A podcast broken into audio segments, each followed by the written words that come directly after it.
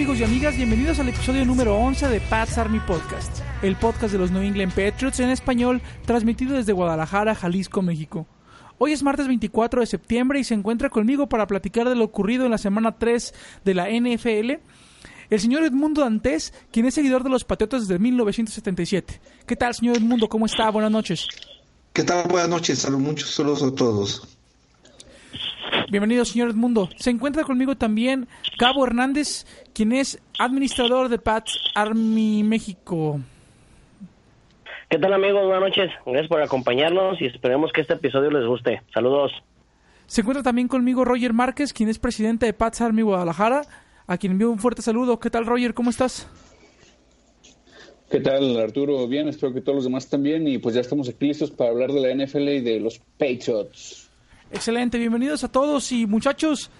Fue una semana 3 que nos regaló un partido contra los Jets en el cual los Patriotas salieron victoriosos con un marcador abultado. Hubo quien pronosticaba todavía un poquito más de puntos con 30 puntos a favor para los de New England y 14 puntos que rompieron esta racha que tenía la no la defensiva de los Patriotas porque estos estos puntos no se los podemos marcar a la defensiva, pero sí este, de no permitir más de 10 puntos en los últimos tres juegos, incluyendo la postemporada, pues. Así es, no han permitido eh, puntos desde, desde el juego de campeonato contra los Chiefs. Incluso eh, no han permitido puntos en las primeras mitades desde hace bastantes juegos. Solamente los siete contra San Diego eh, en los playoffs. Entonces sí fue una, ha mantenido una estabilidad defensiva muy buena. El partido a mí me pareció un poquito, um, ¿cómo podemos decirlo? Lento, pues... De trámite. Lo, ajá, de trámite. Los Jets no, no presentaron mucha dificultad para el equipo. Eh, fue el primer partido sin Antonio Brown. No hemos platicado prácticamente nada de, de Antonio Brown, quien fue cortado el viernes del equipo para... De una forma bastante, digamos, uh, inesperada, ¿no? El día jueves eh, o el, creo que fue el mismo viernes, ¿verdad? Cuando publican estos mensajes que, que, le hace llegar Antonio Brown a uno de sus de las personas con las que había realizado o, la que tenía la acusación contra él, en donde parece ser eh, o mejor dicho podemos interpretar en los mensajes como que es un tipo de amenaza contra la, la persona en el que incluso este mensaje por grupo es un mensaje que va dirigido a su abogado y y bueno, se hizo un drama de los que no le gustan a Bill Belichick y lo cortaron el día viernes. Fue por ese motivo que no lo vimos el domingo en el partido. ¿Cuál es su opinión sobre esta situación de Antonio Brown, Roger? Mm, ¿Qué te diré? Digo, pues, obviamente se le va a extrañar en el equipo, ¿no? Porque pues sí es un arma importante, pero también pues sí estaba medio tocado ya el, el cuate y pues no nada garantiza que se fuera a quedar toda la temporada, es mejor cortarlo para evitar este, distracciones en el, en el equipo, ya si en algún momento llega a, sanar todas sus sus, uh, pues sus cosas que tiene, pues ya se verá si a lo mejor regresa al equipo, pero quién sabe, porque ya ves que muchos también dijeron que podría ser como una estrategia, solucionar todos sus problemas y ya después podría regresar, pero la verdad lo veo difícil. Yo lo veo muy complicado, eh, sobre todo eso que menciona Roger de la estrategia para regresar después, por el asunto que hace eh, Antonio Brown después de que lo cortan. Digo, en ese momento él sube unos mensajes de agradecimiento al equipo, de agradecimiento a Bill Belichick, pero eh, a los días él sube un mensaje en donde pone en evidencia a Robert Kraft con este asunto que había sucedido en, Sí, en- en así Miami. es. Y yo veo muy complicado que después de eso, digo, hay que mencionar que normalmente Antonio Brown no borra sus, sus tweets y estos tweets en donde pone en evidencia no solo a Robert Kraft, sino a algunos otros compañeros de la NFL, jugadores y exjugadores. muchos jefes, ¿no? Ajá. Ajá, muchos este, dueños de equipos. Entonces los pone en evidencia y yo creo que eso, digo, después, inmediatamente des- después de eso anuncia su retiro de la NFL. Yo sí lo veo como un asunto muy complejo el que, el que regrese a cualquier equipo, no solo a los Patriotas, sino a cualquier equipo. Es una lástima, es un jugador muy talentoso, es un jugador que, que se disfruta ver en el emparrillado, pero me parece que las, las situaciones extracancha pesaron más. Eh, creo que lo platicamos, no sé si en el podcast, no recuerdo si en el podcast o en la mesa, eh, cuando hablábamos de la importancia de lo que Bill Belichick le pudo haber dicho a Antonio Brown en el momento de la contratación y decirle este las limitantes que iba a tener o, o mejor dicho cómo era el Patriots Way y qué es lo que se esperaba de él. Me parece muy sorprendente que no pudiera ni siquiera mantenerse dos semanas en el equipo sin causar un asunto que, que fuera, digamos, que, que llamara la atención de los medios. ¿Qué opinas tú, Gabo? Sí, sí, claro. Oye, Juan, pues a mí la verdad, sí, te escucho, ¿sí me escuchan? Sí, sí, te escuchamos. Bueno, ¿sí me escuchan? Sí, sí, sí. sí. Ah, va, va. Este, mira, yo la verdad, eh, a mí se me hace algo extraño, ya que todo comenzó con, ya ven, las acusaciones de, del 2017 para acá, o sea, porque esas acusaciones no se dieron desde que estaban en Steelers, eso nunca lo sabremos. Pero mira, algo que sí es muy cierto es que el equipo antes de Brown este era es un super equipo, entonces yo a Brown lo veía como un plus, un extra, un, un algo algo más que pero un lujo exactamente, pero sin Brown verdaderamente el equipo sigue siendo el mismo contendiente, o sea, no no hay mucha mucha mucho que discutir sobre eso, o sea, Brown pues sí tuvimos la oportunidad de ver una semana muy bien, por cierto, pero pues no dejaba de ser un lujo, ¿no? O sea, sí tenemos el cuadro, creo yo, suficiente para seguir siendo contendientes número uno a llevarnos el Super Bowl. Pero pues desafortunadamente esto tuvo que pasar. Yo como comentas tú, Juan, yo lo veo muy difícil después de lo que hizo a, a los dueños, sobre todo a Kraft, de que pueda volver. Pero bueno, o sea, se, se dio la oportunidad que estuviera, lo vimos jugar, nos dio el gusto de verlo jugar una semana y hasta ahí. Pero pues seguimos adelante y creo que con Brown o sin Brown seguimos siendo el equipo a vencer en la nacional y en toda la NFL. No sé qué piensan ustedes. Me parece a mí que estás... eh, en la americana. Ah, pero sí, me parece a mí que estás en lo correcto en, en- en lo que dices. El, el equipo es bueno. Me parece también que Antonio Brown era una manera de mandar un mensaje a los demás eh, equipos de la NFL, sobre todo a uno en especial, a Kansas, quien es el rival a vencer en la FC. Y me parece a mí que Antonio Brown era el jugador que venía a hacer la diferencia contra un equipo de los Chiefs que se ve poderoso con Mahomes teniendo un muy buen año. Muchos de nosotros, incluido yo, opinamos que Mahomes tendría una regresión evidente en su rendimiento y hasta el momento no ha sido así. Ha sido prácticamente el mismo Mahomes del, del año anterior. Vamos a ver si pueden mantener este ritmo. Sabemos que parece ser que 16 partidos son pocos en la temporada, sin embargo, por ahí de noviembre, diciembre es cuando los equipos deben demostrar su mejor nivel y vamos a ver si Kansas puede mantener el ritmo que ha tenido en estas últimas tres semanas para las semanas importantes del año. Señor Edmundo, no he escuchado su opinión sobre lo ocurrido en esta situación de Antonio Brown. Pues fue una situación que se preveía. eh, eh, una persona conflictiva, eh, que se disciplinó, que se vio que tomó lo que nos platicaba Martín la semana pasada, el Patriot Way.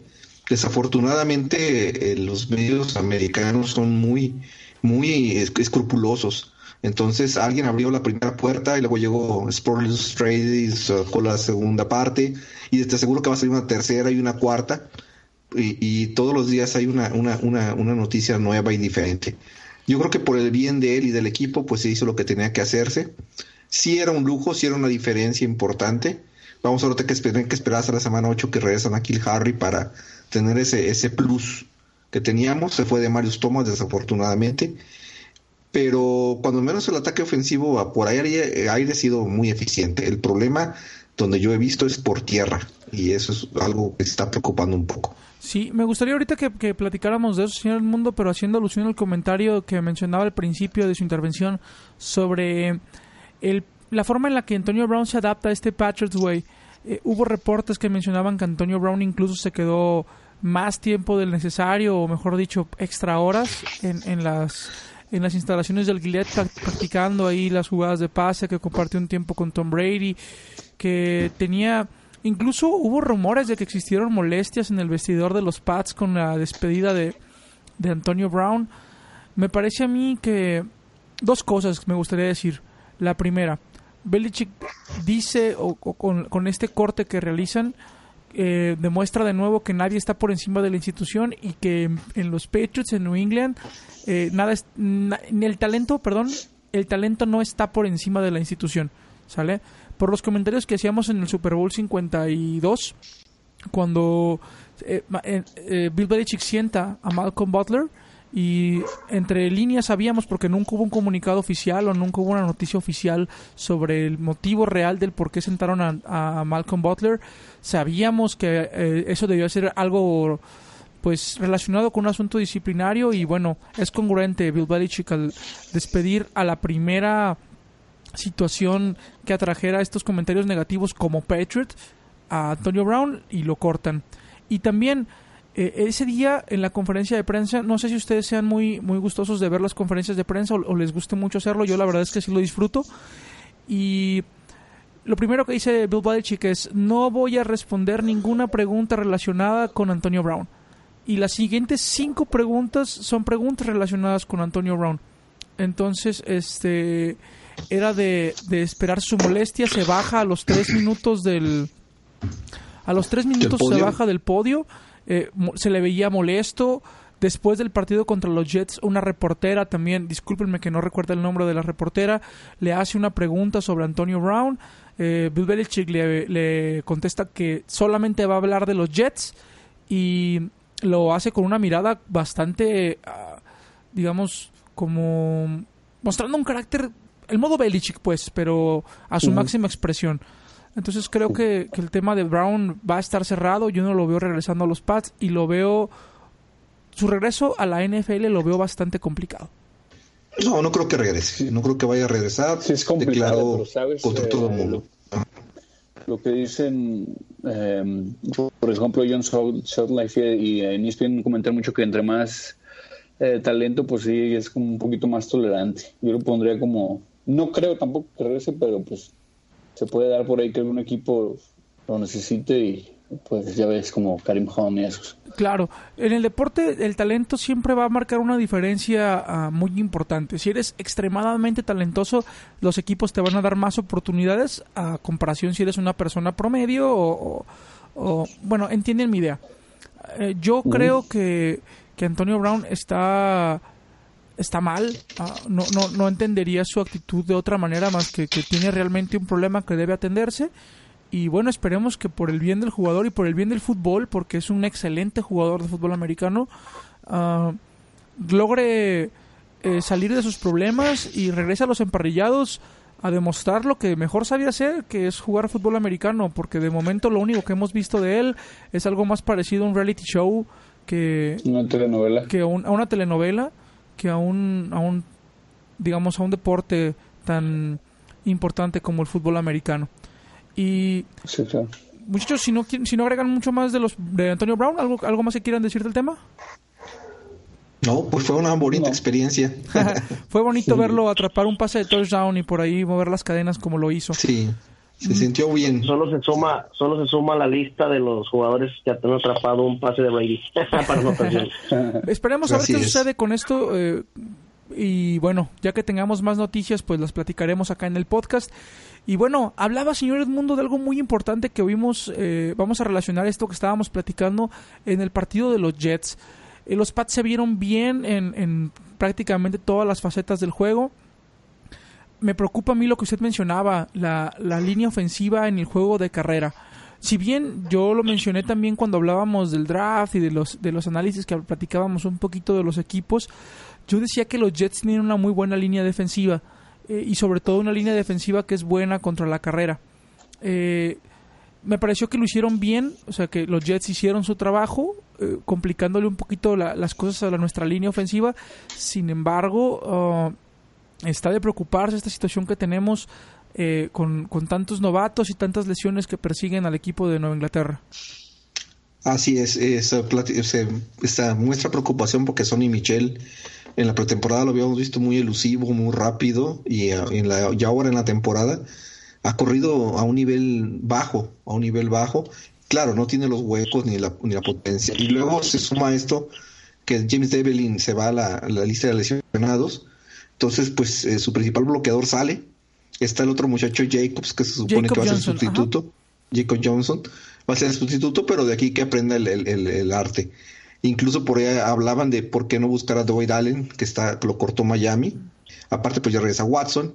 Y Jacobs con, tendrá que adaptar un nuevo rol de, de, A mí lo que no me gustó el domingo fue que no jugó Harris, el de muchacho Alabama. Yo esperaba que jugara y, pues demostrara que esa fuerza y esa capacidad que tiene. Pero pues no jugó. Las estadísticas por tierras, el señor Mundo, Gabo, Roger, fueron las siguientes. Rex Burkhead, nuestro mejor corredor, con 11 intentos para 47 yardas, promediando 4.3 yardas por acarreo. Eh, Philip Dorset eh, con dos acarreos para 12 yardas y Sonny Mitchell con 9 acarreos para 11 yardas. Una baja de juego importante en el juego de, de Sonny Mitchell. Mm, ¿Creen que se deba a, a, una cosa de sistema? ¿Creen que se deba a una cosa del esquema? ¿Creen que fuera asunto de la línea ofensiva? ¿A qué creen que se deba esta baja de juego de Sonny Mitchell? Pues yo, yo tengo varias, varias teorías. Una de ellas este, sí es la línea ofensiva, la cual pues ha costado mucho trabajo ahorita el proceso de adaptación, ya que pues son, son jugadores que no estaban, no estaban todavía acostumbrados en este sistema, pero ese es uno de los puntos de vista. El otro es que, como tocas de comentar, eh, Devlin, pues su principal bloqueador pues no está, y el tercero, que creo que se les ha olvidado y creo que también es importante, eh, la falta de James White, ya que James White le da versatilidad y por lo regular los alternan bastante y cuando entra Mitchell a correr este, entre los frontales, creo que es cuando saca ventaja porque ya no saben si van a ir con White, si van a ir este, a lanzar o si ya va a correr Mitchell. Entonces creo que esa, esa es una parte importante, la falta de James White. Para mí, pieza clave en el equipo, siempre ha sido uno de mis jugadores favoritos y esperemos, este domingo le vamos a dar el beneficio de la duda y ya jugando en conjunto vamos a ver qué tal le va. James White definitivamente creo, ¿eh? y, y, me atrevo a decirlo en, todo el tiempo que tengo viendo a los, a los New England Patriots, que es el más underrated de todos los jugadores de, la ofensiva de los Pats. Es un corredor increíblemente versátil, mm, bueno con sus manos, bueno para correr por left tackle. No es muy bueno por el, por, por el centro de la línea, no es un, no es un corredor norte-sur, pero es, es un clutch, es un jugador que te sale en los momentos importantes y creo que lo mencionas muy bien, Gabo. Eh, el la incertidumbre que le causa a las defensas, el no saber qué tipo de cobertura tienen que utilizar contra un jugador así de versátil, probablemente sea la causa de alguna de las, de las deficiencias que vimos en el juego de carrera. Aún así conseguimos la cantidad de 68 yardas por tierra contra 36 yardas de los, de los Pats, perdón, de los Jets, 36 yardas de los Jets y parece que la, la, encomienda de Bill Belichick fue no dejar que Levon Bell hiciera absolutamente nada en el juego. Roger, tú lo tienes en el fantasy, ¿no? Sí, sí, sí. Pues este dio muy pocos puntos. Creo que me había dado como unos 6, pero ya cuando cambiaron la liga a PPR ya me subió como a 11. No, que no lo necesité para ganar porque gané como por 50 puntos. Sin llorar, Roger, por favor. Ya discúlpame, ya discúlpame. este. No sé cómo. No sé qué tienes que hacer para que te disculpes.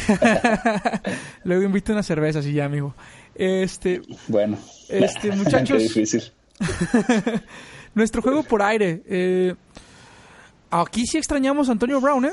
¿eh? Yo no sé qué pensaron ustedes, pero cuando Julian Edelman sale lastimado del pecho, que parece ser que después de las sesiones de rayos X y del MRI no tiene nada de gravedad, y después vimos a Josh Gordon que en una en un intento de bloqueo que hace mete la mano en la barra de, un, de un cornerback de los Jets, la verdad es que no recuerdo el nombre de quién era, y mete la mano en la barra y se lastima uno de los dedos. Eh, yo sí, ahí fue cuando dije, carajo, no tenemos tanta, no, tanta profundidad en la posición de receptor. Sí me preocupé un poco, me dio muchísimo gusto ver esta actitud de Josh Gordon de eh, los dedos porque le pusieron un tipo de cinta, entró con una cinta blanca que, que le protegía sus dedos y sigo jugando y había tenido un muy mal inicio de partido, creo que fueron tres o cuatro drops seguidos y después tiene estas jugadas increíbles en una tercera y 22 en donde hace una recepción por encima del casco con la mano lastimada y bueno, Josh Gordon haciendo un partidazo y para algunos el jugador del partido de los Pats. Sí, se, realmente sacó la casta en, el juego. También jugó Jacoby Meyers un par de, snaps por ahí interesantes. Dorset sigue siendo consistente, bastante consistente. El único que nos falló fue el Goner, que nos, eh, que aunque no lo utilizaron como receptor, pues soltó su balón y yo creo que le haber tocado una regañada tamaño monumental el, terminando el juego. Se veía dolido, ¿eh? Se veía dolido. Sí, pero le va a servir, le va a servir. Eso y, el muchacho Steedham que yo creo que no va a volver a tirar un pase en, lo que resta del año si no le dan oportunidad. Eh, pero sí, pero, pero con todo y eso, fíjense que el equipo como que no, no, no, engrana. O sea, anota, avanza, pero como que le falta ese, ese chispazo, esa, esa energía, algo, algo se siente en el ambiente que, le falta algo. Creo. No, no, no es, no es, no es, no es el mismo equipo que, por ejemplo, que, arrasó con San Diego, que contra Kansas les dio batería todo el juego, ¿no? incluso en el Super Bowl se siente así como algo como el Super Bowl, un, un equipo que no arranca, como que es muy, muy, muy lento, muy sistemático. Y yo hace rato estaba viendo un, poco del partido de los de Kansas y Kansas es una máquina de, de, pasar. ¿eh? Realmente si no nos preparamos, nos va ese 8 de diciembre va a estar bastante difícil. Creo, eh, señor Edmundo, que se debe en gran parte a que no hemos tenido un equipo que nos permita hacer una, una evaluación prudente de qué es lo que estamos haciendo esta temporada. Los, ¿a, qué equipos nos hemos enfrentado? ¿Sí? A Miami, a los Jets. Eh, si bien esperábamos una, eh, una gran, digamos, ¿qué será? Un gran duelo de los Steelers en el partido inaugural. Nos damos cuenta que en la semana 3, pues los, perdón, en la semana 4 los, los Steelers tienen un récord de 0-3. Entonces, no es un equipo que nos hubiera permitido realmente hacer una evaluación congruente de lo que tenemos. Sin embargo, este domingo vamos contra los Bills de Buffalo. Eh, yo he visto los partidos de los Bills, el único que no he visto es este último pero eh, he visto los partidos completos de los Bills y es un buen equipo, ¿eh? No, no es algo impresionante en ninguna línea del juego. No es ah, qué, qué, grande línea defensiva, qué gran equipo secundaria, qué gran línea ofensiva, qué gran juego por tierra. No, no es un equipo que tenga estas uh, cualidades impresionantes que admirar. Sin embargo, me parece que, que, va a ser un equipo, o hasta el momento en la semana 4, el equipo más competente con el que nos hemos enfrentado y su récord lo respalda porque los Bills van 3-0 en, esta, en este inicio de temporada. Sí, van 3-0, pero también pues nos han enfrentado ellos a equipos fuertes. Fueron gigantes, Jets y, y Bengalis. Tampoco es así como que eh, sean un equipo de verdad, todavía lo, lo hayan probado ya. muchos dicen que, pues, ¿cuál es el de los que van con récord de invicto? ¿Cuál es el equipo que es como una ilusión, no? Y yo pienso que entre ellos puede estar los Bills, a lo mejor los 49. Y los 49 que tuvieron un pésimo partido esta semana, ¿eh? Digo, un gran partido de la defensiva, pero, pero bueno. Eh, yo creo que los que los Bills sí son un buen equipo. Eh, los veo incluso en este momento en un escenario de playoffs. A mí, yo sí los veo en playoffs. Como, sí, como comodín, claro. Sí, no, no, no lo veo complicadísimo que, que, puedan sacar este partido y ganar la división. O sea, eh, tampoco, tampoco es tanto el hype, ¿no? Y es un rival divisional, así que le tengo también su, su debido, uh, digamos, mm, respeto al, al equipo, ¿no? Eh, pero sí creo que, va a ser el, mejor equipo con el que nos hemos enfrentado durante este inicio de temporada y va a ser un buen partido para ver. Yo veo ganando a los Pats, los veo ganando por una diferencia de un touchdown, quizá 10 puntos, pero sí veo un partido más cerrado de lo que hemos visto en estas últimas semanas. Eh, la, opinión de ustedes es importante, no sé qué es lo que crean. Yo creo que sí, y, vamos a la otra parte de, de la historia, ¿no? Eh, lo que así como vemos una defensiva, una ofensiva muy, muy falta de chispa, vemos una defensiva a un nivel eh, nunca visto. Yo he visto comentarios de mucha gente en los medios que dice que es la mejor defensiva que ha visto de los Patriotas en, en toda su historia. Y vaya que sí, cierto. Eh, es un equipo muy poderoso, muy potente, tiene una muy buena línea, están rotando muy bien, los apoyadores son extraordinarios. Eh, están lo que yo tenía miedo esas coberturas de pase corto las están sosteniendo muy bien con, con Patrick Chung, con, con Jonathan Jones.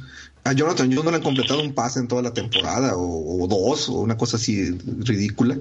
Entonces, eh, la fuerza del equipo es la defensiva y a Josh Allen pues, lo van a traer corto. No creo que vayan a dejar salir mucho del scrimmage a, correr y, y, esa va a ser la clave del, del partido. La defensiva de Buffalo sí es al parecer bastante buenas, de las mejores calificadas. Va a ser un buen reto y va a ser un partido de mejor nivel. Para luego descansar un par de semanas más contra Washington y, y, Gigantes. En, en realidad, yo creo que la, la temporada o cuando comenzamos a ver el mayor potencial de los Patriots va a iniciar con, cuando, cuando enfrenten a Cleveland el 27, eh, porque de ahí se vienen juegos muy buenos, es Cleveland, Baltimore, Filadelfia, Dallas, Cowboys. Houston, ajá, sí. Kansas City, entonces creo que esa racha va a ser súper buena si salimos victoriosos de aquí. La verdad veo con altas expectativas al equipo, ya que las últimas tres semanas, este, a excepción bueno de los Bills que tendrán oportunidad de calificar, ni Bengals ni Miami creo que le den un buen juego.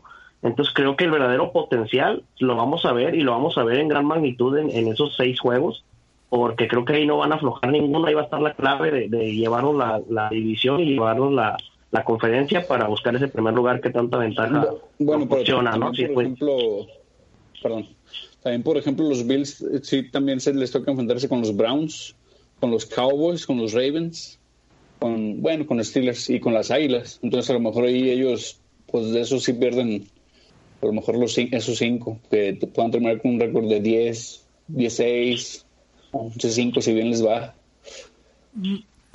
Vamos a, ver un poquito del, del- de este calendario que nos toca las siguientes semanas. Qué bueno que lo mencionas, Gabo. Mira, la siguiente semana es contra los Bills, después enfrentamos a los Redskins, luego vamos contra los Giants, luego de nuevo contra los Jets. Y como bien mencionas, ¿no? Aquí es donde se pone bueno. Los Giants a mí me pareció que era un- iba a ser un buen partido, que podía ser un muy buen juego con Daniel Jones, pero después de saber que, que Saquon Barkley está lesionado y va a estar fuera aproximadamente entre 6 y 8 semanas, pues entonces pues se vuelve un poquito más, eh, ese juego se vuelve un poquito más, digamos, Mira, por, por mí que les ganen 50 mil a cero, no tengo problemas con ello. eh, que ni peleado este no me interesa, que sea un buen juego. vamos Es la después. venganza, la venganza debe de correr, debe correr sangre ese día en el estadio. Sí, pero pues no lo podemos llamar venganza, ni nunca será venganza, a menos que le Sí, ganemos no. en un Super Bowl. Pero Un las veces Bowl, que sí. podemos humillar en temporada regular, para mí estarán geniales. Vamos contra Browns, Ravens, Eagles, Cowboys, Texans, Chiefs y esas ¿cuántas semanas son? Son una, dos, tres, cuatro. Esas cinco semanas, seis semanas Pero con los Chiefs descanso, ¿no? se va a poner, pero de descanso medias. pero muy buen, muy buen fútbol tiene que haber en esas semanas, porque después vamos contra los Bengals, regresamos contra los Bills, luego los, los Bills, Dolphins Jets. y ya cerramos Ah, este la temporada. Y bueno, nos estamos adelantando mucho. Eh, estábamos platicando ahorita de qué nos parecía el equipo. Ah, vamos a, a- para ya cerrar este, este partido de la semana 3 contra los New York Jets. Me gustaría preguntarte, eh, Roger, ¿cuál fue tu jugada favorita del partido? Pues yo, yo pienso que la atrapada de Josh Gordon, la, la que es tercera de 22, que mantiene la concentración y se queda con el balón y adentro del campo. Si tuvieras que darle el premio del jugador del partido, ¿a quién se lo dabas? Sí, a Gordon. A Gordon. A Mi- Gordon. misma pregunta para usted, señor Edmundo. ¿Cuál fue su jugada favorita del encuentro? Yo creo que las las, ca- la- la- las acciones de la, la defensiva, eh, Collins, yo estoy con Collins, jugó extraordinariamente bien. Él y Butler trajeron vueltos locos a, la, a las líneas defensivas. Yo voy más por la defensiva más que por el ataque. Perfecto. Mi jugada favorita del partido. Perdón, Gabo, ¿tu jugada favorita del partido? Pues yo opino muy parecido al mundo, creo que la defensiva eh, por completo le doy el punto, Eh, se ha visto muy bien, muy interesante eh, y la verdad creo que es la mejor defensiva que me ha tocado ver, entonces en esta ocasión creo que la jugada o las jugadas se las doy a la defensiva en general. ¿Y el mejor jugador del partido o, tu mejor jugador? Ah, ese sí, ese sí se lo doy a Gordon por la entrega, como tú dices, este el, el hecho de recibir el balón en tercera y 22 lastimado y con las ganas, este eso le, hace valer la entrega, ¿no? Y sí le doy el, le el jugador del partido a Gordon. Perfecto. Yo me voy con Matthew Slater en juego en, en equipos especiales con esa ah, después de la patada de despeje, esa jugada que hace para mantener en posición de campo en la yarda 1 al equipo de los Jets. Me parece que Matthew Slater es uno de los mejores jugadores del equipo y estuvo una jugada increíble. Mi favorita del partido y, y de lo más, para mí, de lo más rescatable. Eh, pues muchachos, no sé si quieren agregar algo más del partido de los Jets. No. No, no, no hay mucho que agregar tampoco. Bueno, ahí entre que de una forma medio desordenada, pero, pero platicamos del partido de los Bills. Antes de pasar a, a las preguntas de los de la gente que nos les agradecemos mucho, nos las ha dejado en Facebook y en Twitter. Eh, me gustaría preguntarles su pronóstico para el partido del próximo domingo a las 12 del día. Gabo. El mío va a ser 30 a 17. 30 a 17. ¿Ganan los Bills? Ah, me ofendes. es que no dices. bueno. Voy Pats, voy Pats, voy Pats. Vas Pats, excelente. Roger. Mm, yo pienso que va a ser como un 23-17 a favor de los Pats. 23-17, perfecto. Señor Edmundo. Voy sobre un 24-10. Creo que la defensiva, la defensiva va a seguir siendo factor. Yo pienso que vamos a quedar 28-21. Ese va a ser el marcador a favor de los, de los Pats. Y bueno, pues les agradecemos a todos que nos hayan dejado comentarios en la página de Facebook. Se las, recordamos, es Pats Army México. Y también nuestro Twitter que es arroba Pats Army México. Suscríbanse, ya estamos este, en Spotify, estamos en iVoox, en Spreaker y en iTunes. Nos pueden encontrar en todas estas plataformas para la que les sea más conveniente. Ya cada vez lo hacemos un poco más fácil para ustedes y les agradecemos mucho que se suscriban y nos dejen ahí sus comentarios. Eh, la gente de, Facebook nos deja algunas preguntas, amigos, y me gustaría que las fuéramos contestando uno por uno. Eh, no sé si les parezca bien. Sí, claro. Sí, sí. Excelente. Estoy buscando por acá la publicación, les pido un segundito nada más para encontrarla. Yo, yo igual ya la tengo aquí en la mano, igual si quieres yo contesto la primera. Este, dice Emma Noel. Pregunta si después de la salida de Antonio Brown se contempla la adquisición de otro receptor. Yo la verdad no creo, no creo porque estamos esperando a Harry para la semana 8 y pues teniendo en cuenta que Harry es talento, y el cuerpo de receptores que ya tenemos, sinceramente mi respuesta sería que no se tiene contemplado que llegue alguien más. No sé ustedes qué opinan al respecto.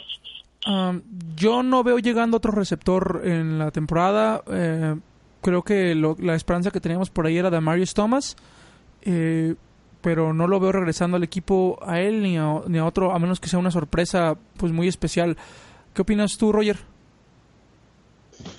Eh, sí, no, tampoco pienso que, se contrate otro jugador, al menos que haya alguna lesión importante. Ahí sí lo consideraría, pero yo pienso que sí se espera que, que regrese Ángel Harry. Ángel, perdón, ¿en el mundo algo que quiera comentar?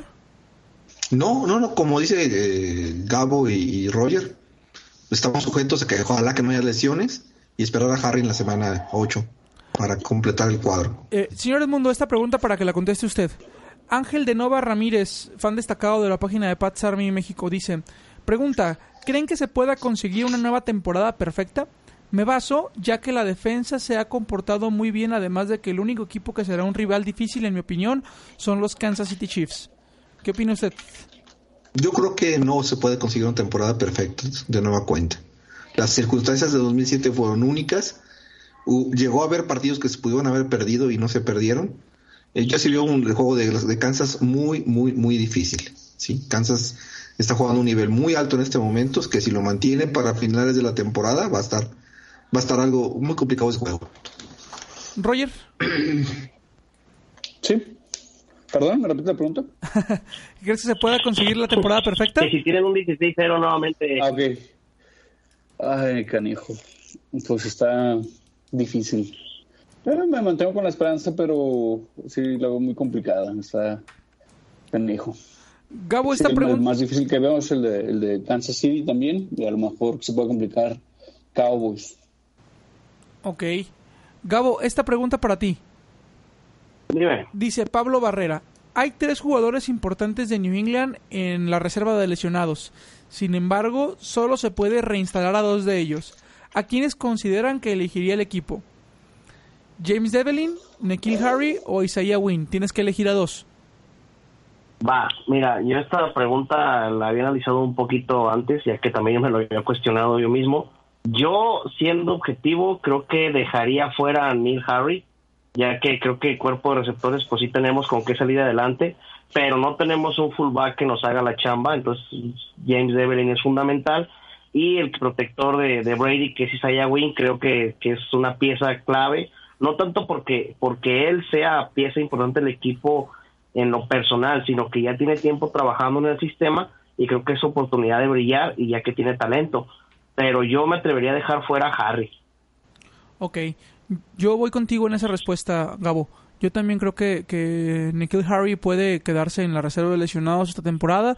Me parece que Isaiah Wynn y, James Evelyn juegan un papel muy importante en, en, el Pero en algo debemos estar de acuerdo, Juan. Este, también tendremos que irnos con los que en verdad estén recuperados. O sea, porque eso, es, si nosotros los cogiéramos, pero la realidad sería quienes están recuperados y esos serían los que llevarían la delantera, ¿no? O sea, ya siendo, sí, claro. siendo Estamos suponiendo que en la pregunta estamos pensando que los, los tres estén en condiciones perfectas de regresar, ¿no? Eh, le mandamos un saludo a Manu Celso García, quien solamente comentó para presumir que es un fan destacado. Saludos, eh, Manu. Muchachos, ¿algo más que les gustaría agregar ah, para este eh, podcast, para ya cerrar?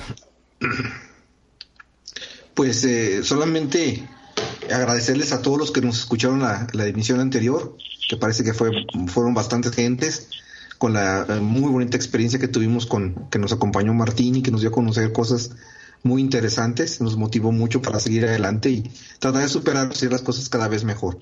Entonces, eh, pues muchas gracias a todos que nos acompañaron la vez anterior y esperamos que seguir manteniéndoles el gusto por, por, esta, por este podcast.